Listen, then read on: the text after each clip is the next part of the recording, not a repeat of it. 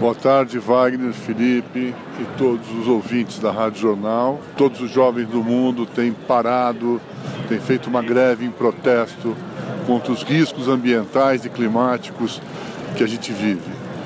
A COP25 começou com um grande impasse. A sociedade, as organizações, as populações dos países desejando, exigindo medidas urgentes para enfrentamento da crise climática e os governos flanando, passeando, sem medidas concretas, sem propostas e sem avaliação efetiva dos riscos que a gente está vivendo. Nós, quando estivemos em Recife, organizando a Conferência Brasileira de Mudanças do Clima, já pautávamos essa questão. É muito importante, é preciso acelerar as medidas de mitigação, de redução, de gás de efeito estufa em todo o mundo.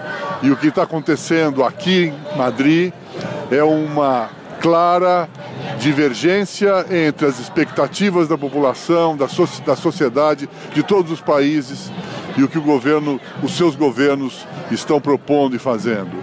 A gente espera que até o fim dessa COP a, a, gente encontre o bom senso, a lógica, o caminho óbvio dos governos em promover políticas efetivas, radicais, profundas, que possibilite a mudança da maneira como a gente está vivendo hoje no planeta.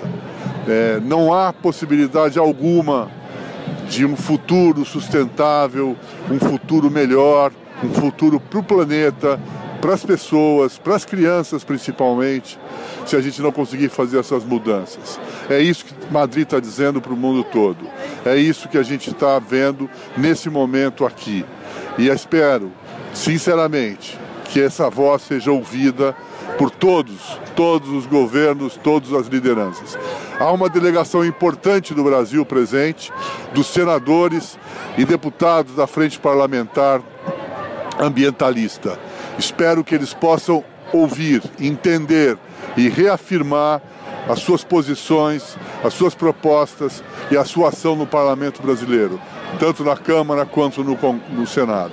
Essa é uma expectativa nossa e que tem que ser necessariamente ouvida e implementada por aqueles que têm o poder de fazê-lo.